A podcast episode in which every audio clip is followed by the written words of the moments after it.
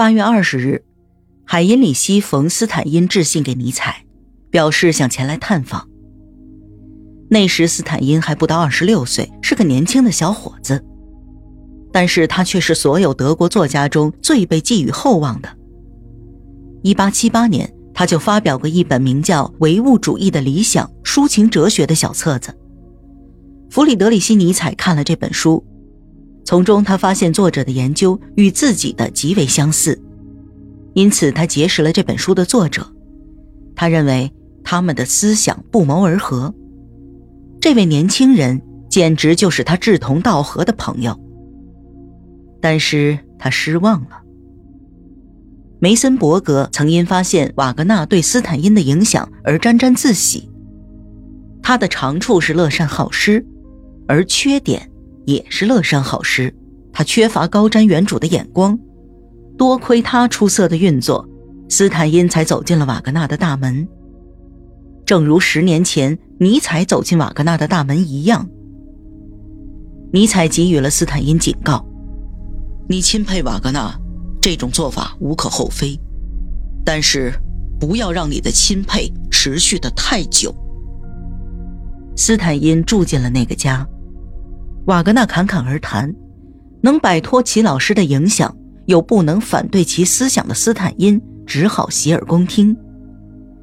但时至今日，他那不曾平静过而又异常丰富的精神探索已经走到了尽头。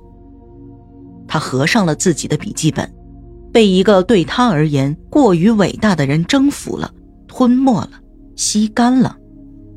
斯坦因三十岁就英年早逝了。他后期发表的作品温和而又敏锐，但是缺少当年他第一篇作品中的勇敢大胆。这种勇敢虽然在当时还没有完全表达，却充满着激情。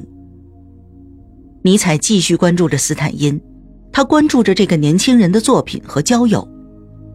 七月，他给欧维贝克夫人写信说道：“海因里希·冯·斯坦因，目前是莎乐美小姐的崇拜者。”他和我很像，很大程度上，他是在步我的后尘。由于亲身的经历，尼采对斯坦因的经历感到不安。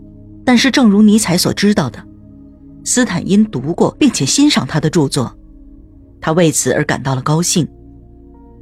斯坦因的来信让尼采感到异常激动，因为斯坦因似乎已经读懂了查拉图斯特拉如是说。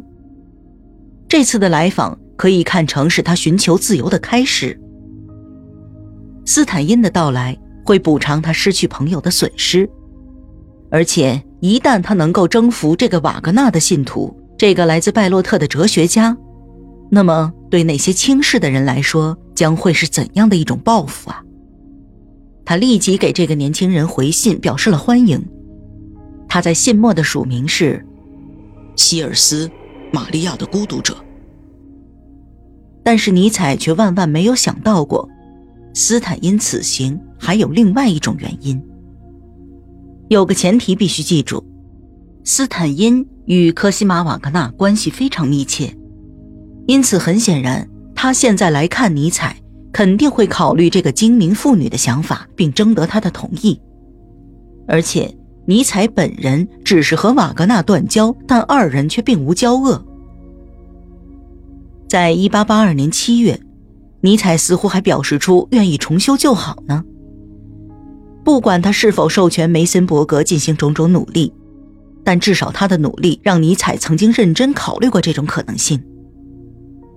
一八八三年二月，瓦格纳去世后，尼采曾致信给科西玛·瓦格纳，至今为止他还没有说过任何无可挽回的话，而且他断交后的所有作品。甚至包括查拉图斯特拉如是说的结尾那极富抒情意味的语句中，都暗示了自己希望得到理解的渴望。这些是斯坦因对整件事的看法，所以他写信对尼采说道：“我多么希望你今年夏天能到拜洛特听听帕西法尔啊！这部作品总是让我联想到一首纯美的诗歌，想到一次纯人性的精神奇遇。”想到一个人由幼稚向成熟的发展，在帕西法尔中，我找不到伪基督教的东西，而且该剧带有更少的倾向性。我怀着既大胆又胆怯的心情给你写信邀请你，并不是因为我是瓦格纳的信徒，而是因为像你这样的人也能成为帕西法尔的听众，以及你这样的听众也有一部属于自己的帕西法尔。